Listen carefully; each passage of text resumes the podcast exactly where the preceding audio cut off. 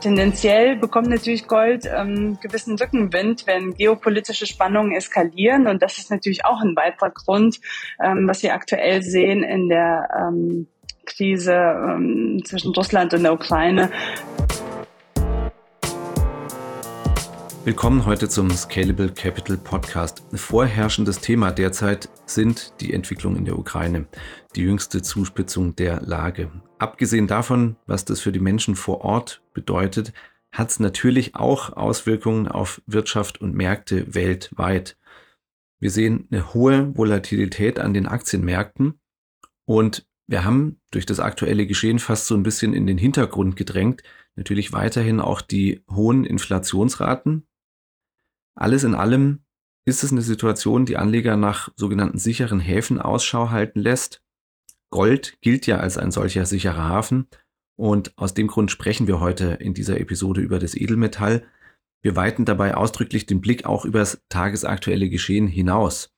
Anlegerinnen und Anleger erhoffen sich ja von Gold in ihrem Depot eine Diversifikation. Sie erhoffen sich ein Abfedern von Risiken, Wertstabilität wie gut wird denn das Edelmetall diesen Erwartungen gerecht? Darüber spreche ich heute mit Anna Staat von Invesco. Hallo Anna. Hallo Nico, danke für die Einladung. Ich freue mich dabei zu sein. Anna, ich spanne mal den Bogen ein bisschen weiter zurück. Schon 2021 hat sich ja angedeutet, dass die gestiegenen Inflationsraten wahrscheinlich doch kein so vorübergehendes Phänomen sind, sondern uns länger begleiten. Trotzdem ist 2021 der Goldkurs in US-Dollar um gut vier Prozent zurückgegangen. So, jetzt im Februar 2022 haben wir eine andere Situation. Wir haben Krieg in der Ukraine, wir haben Kursrutsche an den Börsen und mittlerweile ist der Goldpreis stark gestiegen. Er hat seinen höchsten Stand seit Januar 2021 erreicht. Haben wir denn derzeit jetzt so eine typische Situation, in der Gold als sicherer Hafen gefragt ist? Ja, das ist eine gute Frage, Nico. Also kommt natürlich darauf an, wie man eine typische Situation für Gold als sicheren Hafen definiert. Es ist sicherlich so, dass ähm, Gold von seiner Rolle als Inflationsschutz und sicherer Hafen erheblich profitiert hat. Es hat einerseits damit zu tun, dass ähm, insbesondere wirtschaftliche und geopolitische Sorgen viele Anleger äh, sicherlich umtreiben. Andererseits gewisse Unsicherheiten wegen der anstehenden Zinserhöhung, äh, die auch im Raum stehen, die von der US-Notenbank angekündigt sind, wo ja auch noch nicht ganz klar ist, wie ähm, restriktiv sie auch vorgehen wird und vor allem, wie schnell die Zinserhöhungen kommen werden. Ähm, wenn wir uns generell die Frage stellen, was zeichnet so eine typische Marktlage aus, in der Anleger Gold der sicheren Hafen suchen, könnte die Antwort unserer Kapitalmarktstrategen zum Beispiel sein, es hat oftmals ähm, recht einfach ausgedrückt mit unsicheren und volatilen Zeiten zu tun. Also besonders in Phasen extremer wirtschaftlicher Turbulenzen oder politischer Unruhen und damit einhergehenden hohen Schwankungen auf den Aktienmärkten oder insgesamt fallenden Märkten, wie wir sie auch heute sehen. Und ähm, gerade in diesen Zeiten hat sich Gold in der Regel als gutes Absicherungsinstrument erwiesen. Ähm, ich habe auch ein paar Zahlen mitgebracht. Hm, wenn wir uns zum Beispiel die Jahre 2001 oder 2007 und 2009 betrachten, wo wir ähm, Rezession hatten und auch äh, die Finanzkrise sehr stark ausgeprägt war, ähm, hatte Gold beispielsweise in 2001 ähm, mit acht Prozent eine recht gute Rendite erzielt, wo im Vergleich der S&P 500 als äh, Maßstab für den äh, US-amerikanischen Markt bei minus 30 Prozent war. Ja, und 2007, 2009, ähm, die, die Finanzkrise, die ja länger andauerte, da hat Gold sogar mit 25 Prozent ähm, abgeschnitten, während S&P 500 im Vergleich bei minus 57 Prozent war. Vor zwei Jahren, als die Pandemie ausbrach, ähm, kletterte ähm, Gold auf mehr als 1700 Dollar. Und das war damals der höchste Stand seit Dezember 2012, also quasi ein ja über acht Jahreshoch und äh, war recht hoch damit. Und danach ist aber was Spannendes passiert. Da ist der Goldpreis wieder gesunken. Und äh, der Grund war zunächst weniger offensichtlich. Ähm, Es hatte damit zu tun, dass viele Großinvestoren ihre Goldkäufe auf den Termin Terminmärkten auflösten und damit wieder genug Geld hatten, um ihren Zahlungsverpflichtungen nachzukommen, die durch die Verluste auf dem Aktienmarkt, die wesentlich größer waren, entstanden sind, wieder auszugleichen. Also es gab da wirklich so ein ganz klassisches Hoch und ähm, dann hat es aber wieder nachgegeben. Ähm, dann aber im Sommer, in August 2020, gab es wieder ein neues Rekordhoch. Ähm, da kletterte der Preis auf über 2000 US-Dollar. Und ähm, das zeigt vor allem, wie stark einfach der Goldpreis auf diese unsicheren Entwicklungen in den letzten Jahren reagiert hatte. Ähm, und jetzt sehen wir auch wieder einen starken Anstieg und eine hohe Nachfrage. Ja, wie du hast schon die Nachfrage angesprochen nach Gold. Wie hat die sich denn jetzt zuletzt entwickelt? Also letztes Jahr war ähm, sehr interessant, weil der Preis von Gold äh, zu Beginn des Jahres kräftig nachgelassen hat im Mai dann wieder stark angestiegen und dann wieder nachgelassen. Und äh, die beiden Jahre, wenn man die vergleicht, 2020, da war der Anstieg des Goldpreises bei über 25 Prozent. Und letztes Jahr, 2021, äh, hat der Goldpreis mit 3,6 Prozent im Minus geendet. Also schon ein vielleicht starker Unterschied. Und ja, laut unseren Experten hat es diverse Gründe. Und wenn man sich das Jahr genauer anschaut, ähm, ergibt sich ein gemischtes Bild und auch unterschiedliche Gründe, die dazu geführt haben. Ähm, zu Beginn des Jahres wurde Gold äh, zunächst weniger nachgefragt, ähm, also 2021, da Anleger ja, aufgrund besserer Wirtschaftsaussichten wieder verstärkt Interesse an risikoreicheren Anlagen, wie zum Beispiel Aktien gezeigt hatten. Ähm, Im Mai ist der Preis aber auf ähm, 1900 US-Dollar wieder gestiegen, weil sich auch die ähm, Inflation abzeichnete und auch ein stärkerer ähm, Anstieg äh, der Inflation. Und im November hat der Preis aber wieder ähm, nachgelassen. Und deswegen lässt sich zusammenfassen, dass äh, die Entwicklung im letzten Jahr recht konkurrierenden Kräften ausgesetzt war. Also hier liegt wirklich der Teufel im Detail, so wie ich das ähm, erläutert hatte. Ähm, und dazu kommt noch, dass ein starker Dollar und auch eine straffere Geldpolitik normalerweise den Preis eher belasten auf der anderen Seite aber ähm, Inflation und anhaltende Unsicherheiten äh, eh förderlich sind, ja. Und in diesem Zusammenspiel hat sich das Ganze ähm, äh, auch äh, in dem Preis wiedergespiegelt. Und ähm, aktuell ähm, erkennen wir natürlich auch einen verstärkten Kauf und eine verstärkte Nachfrage von äh, physisch besicherten Gold-ETCs. Also das sind ja börsengehandelte Rohstoffe. Ähm, vor allem jetzt im Januar äh, hatten wir einiges an äh, Zuflüssen. Äh, weltweit äh, kann man sagen, sind über 2,7 Milliarden US-Dollar ähm, in Goldfonds äh, geflossen. Und damit war das auch der höchste monatliche Anstieg äh, der Bestände seit äh, Mai letzten Jahres eben. Und ähm, tendenziell bekommt natürlich Gold ähm, gewissen Rückenwind, wenn geopolitische Spannungen eskalieren. Und das ist natürlich auch ein weiterer Grund, ähm, was wir aktuell sehen in der ähm, Krise ähm, zwischen Russland und der Ukraine, Thema Inflation, du hattest ja selber schon angesprochen, 2021 ähm, war ein Zeitpunkt, wo sich der, wo der Goldpreis dann wieder gestiegen ist, als sich abgezeichnet hat, dass äh, wir womöglich längerfristig höhere Inflationsraten haben. Wie gut ist denn die Wirkung von Gold als Inflationsschutz wirklich? Ich glaube, um diese Frage zu beantworten, muss meine Geschichte so ein bisschen weiter zurückgehen. Es ergibt sich durchaus ein gemischtes Bild. Ähm, zum Beispiel ganz prominent in den 70er Jahren war die Inflation super hoch, also bei über acht Prozent. Und da ist der Goldpreis über 35 Prozent gestiegen. Also da hat's gepasst äh, mit der Entwicklung. Ähm, dann gab es aber wieder Zeiten, äh, sowohl in den 80ern als auch in den 90er Jahren, wo die Inflation weiter hoch war, also bei circa fünf Prozent, ähm, der Goldpreis aber nachgegeben hatte. Und äh, dieses gemischte Bild macht deutlich, dass eine hohe Inflationsrate über einen längeren Zeitraum nicht automatisch einen Kursanstieg bei Gold zur Folge hat. Also selbst das Gegenteil ist möglich, dass der Goldpreis dann eben fällt, wie wir das in 80ern oder 90ern gesehen haben. Ähm, daher eine hohe Inflation kann mittelfristig den Goldpreis beflügeln, lässt sich aber nicht ähm, auf jeden Fall sagen, dass Gold in Inflationszeiten automatisch überproportional an Gold, äh, an Wert gewinnt. Ja, das, äh, das kann man nicht sagen. Was sich aber sagen lässt, ist, dass die Nachfrage seit vielen Jahren steigt nach Gold, ähm, insbesondere von Notenbanken, aber auch von Anlegern. Und die ähm, langfristige Wertentwicklung von Gold ähm, macht es auch deutlich. Also wenn man sich jetzt wirklich die letzten 30 Jahre anschaut, äh, da hat Gold äh, rund 400 Prozent zugelegt.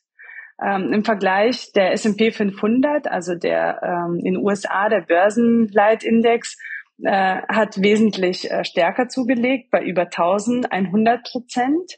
Ähm, aber in den letzten 20 Jahren war für Gold die Entwicklung natürlich ähm, am besten, also war wirklich äh, sehr positiv. Für den Aktienmarkt lä lässt sich das nicht immer sagen in Anbetracht diverser Finanzkrisen, die wir gesehen hatten. Ähm, deswegen kann man schon sagen, je stärker die Konjunktur unter Druck gerät und je stärker die Unsicherheit ist, desto wirksamer funktioniert Gold als Absicherung aber dass es automatisch mit der Inflation, äh, mit einer hohen Inflation einhergeht, ähm, ja, kann man so ähm, nicht sagen. Ähm, jedenfalls, äh, und das finde ich äh, super spannend bei Gold, es hat ja eine über 6000-jährige Erfolgsgeschichte, also es ist ja das, e, das älteste Edelmetall der Welt und das haben die Ägypter ja schon damals abgebaut und äh, seitdem hat es äh, eine gewisse Wertbeständigkeit und auch einen langfristigen Wertzuwachs, den äh, man ja ganz klar sehen kann. Und während die Nachfrage steigt, ähm, sinkt das Angebot. Und äh, das sieht man vor allem auch, wenn man sich weltweit die Produktion von Goldminen anschaut.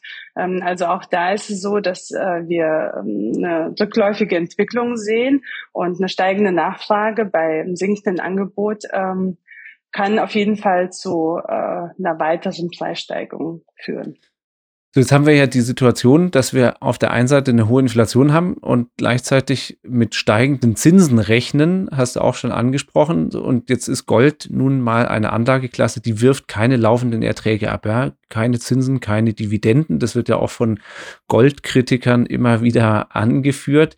Wie verhält sich denn Gold typischerweise mit äh, in Zeiten mit hohen Zinsniveaus? Da könnte man ja erwarten, wenn Anleger mit steigenden Zinsen rechnen, dann ist, könnte die Nachfrage nach Gold nachlassen. Ja, also Zinsen und äh, aber eben auch die Inflationsraten bleiben natürlich für Gold ausschlaggebend. Grundsätzlich ist es so, dass wenn Zinsen steigen, ähm, das zinslose Gold im Vergleich zu anderen Anlagen wie Staatsanleihen oder auch anderen äh, weniger attraktiv erscheint und das würde den Preis drücken. Ähm, und natürlich stehen auch die Notenbanken aktuell unter Druck zu handeln, äh, weil eben die Inflation hoch ist und darauf zu reagieren. Ähm, was ich aber auch, ähm, was ich hier erwähnenswert finde, ist, dass auch nicht alle Zentralbanken in absehbarer Zeit die Leitzinsen äh, anheben werden, also weltweit nicht gleichzeitig vor allem, äh, wenn man zum Beispiel auch sich China anschaut, das wird nicht jetzt parallel zu USA oder auch äh, in Europa ähm, mitziehen. Und unsere Kapitalmarktexperten sind der Meinung, dass sich Anleger ähm, ja weiterhin sowohl auf das Tempo der bevorstehenden Zinserhöhung konzentrieren werden, als aber auch auf die Aussichten einer anhaltenden hohen Inflation. Und ähm, die Fähigkeit des Goldes, sich in eine der beiden Richtungen zu bewegen, wird kurzfristig davon abhängen, ob die Anleger mehr darüber besorgt sind, äh, dass die Inflation nicht abkühlt oder ob die Zinsen dann schneller steigen als erwartet. Also ein Risiko ist ja immer, wenn etwas unerwartet kommt, was der Preis, äh, was der Markt nicht einpreist. Und ähm, dazu liefert unser Goldbericht mehr Informationen ähm, regelmäßig. Äh, das kann man sich dann ähm, jedes Quartal anschauen und dann auch wirklich schauen, wie äh, die Einschätzungen aktuell sind äh, von den Experten für die nächsten Wochen.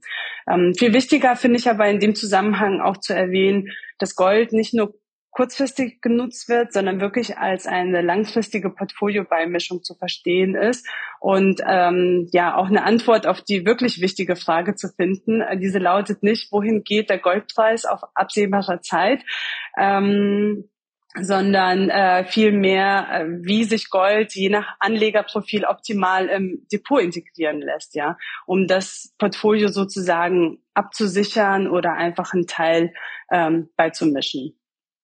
So, jetzt hat es, äh, hatten wir ja schon drüber gesprochen. Ähm, Gold ist ähm, unter Umständen dann gefragt, wenn an den Aktienmärkten es unruhig ist. Äh, wie sieht denn auch hier die Bilanz von Gold aus, was das Abfedern von Risiken angeht? Also hat das Edelmetall in der Vergangenheit bewiesen, dass es da Stabilität in ein Depot bringen kann und sich zum Beispiel gegenläufig zur Entwicklung von Aktienkursen verhält? Ja, also sicherlich, wenn man sich die, ähm, den Gleichlauf, also die Korrelation in der Fachsprache ähm, äh, gesagt untersucht, ähm, dann kann man feststellen, dass diese gleichlaufende Entwicklung von Gold zu Aktien ähm, aus beispielsweise Industrieländern in den letzten 20 Jahren quasi bei Null war. Also ähm, wenn Aktien ähm, sich in die eine Richtung entwickeln, dann entwickelt sich der Goldpreis nicht automatisch ähm, äh, mit, sondern äh, ganz im Gegenteil.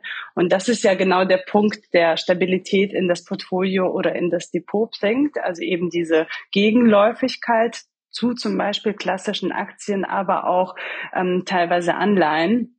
Und äh, das ist auch ein klares Zeichen dafür, dass Gold als Risikostreuung im Depot sehr gut geeignet ist. Also schon eine kleine Beimischung von Gold von ein paar Prozent kann äh, das Chance-Risikoprofil eines Portfolios deutlich verbessern.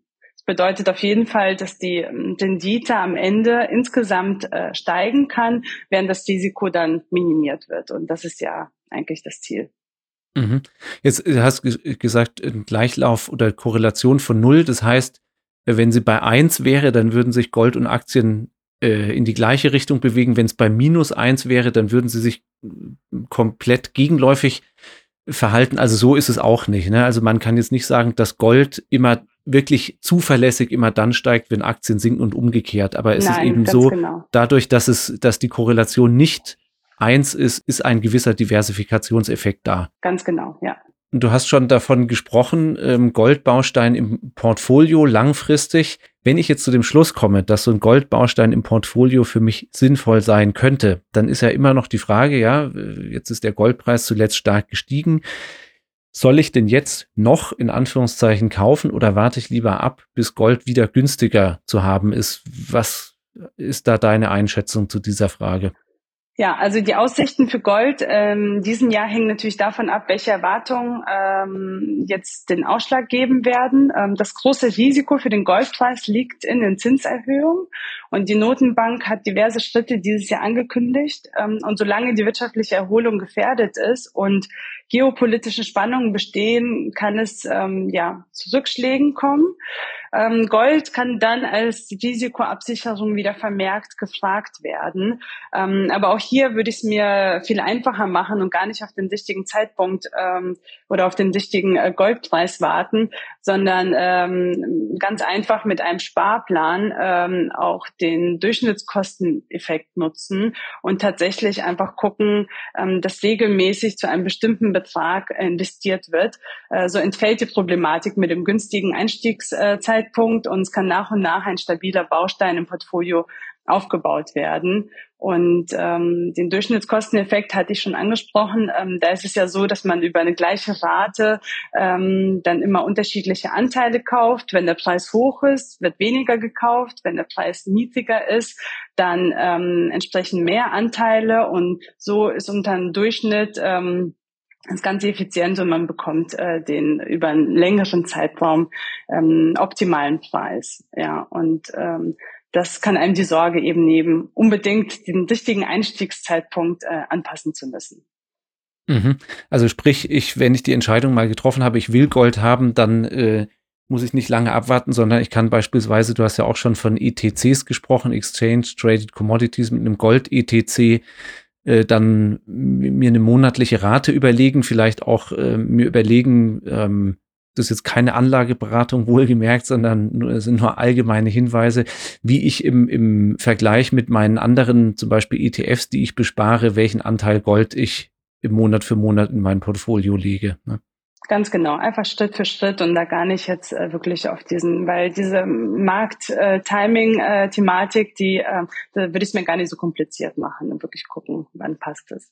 Jetzt noch eine Frage so in die Zukunft gerichtet. Ja, mit, mit Kryptowährungen gibt es ja seit einiger Zeit äh, eine Anlageklasse, die ja zwar bisher sehr volatil ist, aber Bitcoin, Ether und Co. werden ja immer mehr schon auch als ernsthafte Anlageklasse gesehen, auch von institutionellen Investoren mittlerweile und äh, gelten zum Teil dann auch schon als möglicher Inflationsschutz und ähm, könnten vielleicht so eine Alternative zu Rohstoffen wie Gold sein. Was ist da deine Prognose? Werden denn Kryptowährungen Gold äh, als in Anführungszeichen digitaler Hafen in der nächsten Zeit ernsthaft Konkurrenz machen?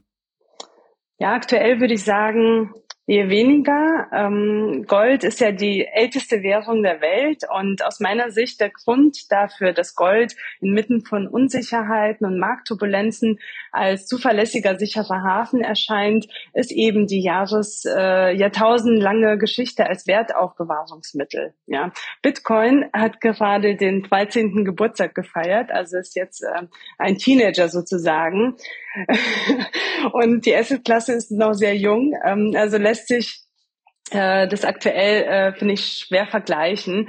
Aber ähnlich wie Gold ist der Bitcoin natürlich auch begrenzt äh, auf 21 Millionen Stücke und äh, die Zukunft wird natürlich zeigen, ob Bitcoin äh, doch äh, noch ein sicherer Hafen äh, sein könnte. Also es lässt sich ja jetzt schon beobachten, dass der Kryptomarkt äh, immer professioneller wird. Das hattest du ja auch angesprochen und selbst institutionelle Anleger ähm, äh, sich immer mehr dafür interessieren.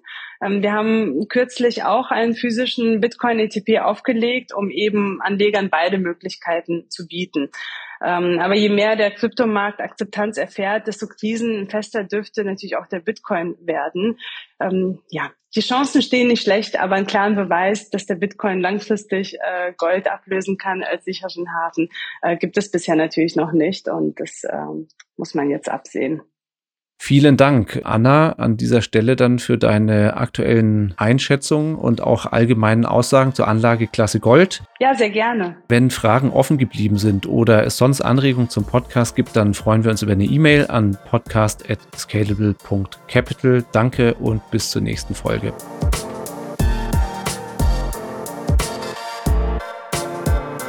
Scalable Capital GmbH erbringt keine Anlagerechts- und/oder Steuerberatung. Sollte dieser Podcast Informationen über den Kapitalmarkt, Finanzinstrumente und/oder sonstige für die Vermögensanlage relevante Themen enthalten, so dienen diese Informationen ausschließlich der Erläuterung der erbrachten Dienstleistungen. Die Kapitalanlage ist mit Risiken verbunden. Bitte beachten Sie hierzu die Hinweise auf unserer Internetseite.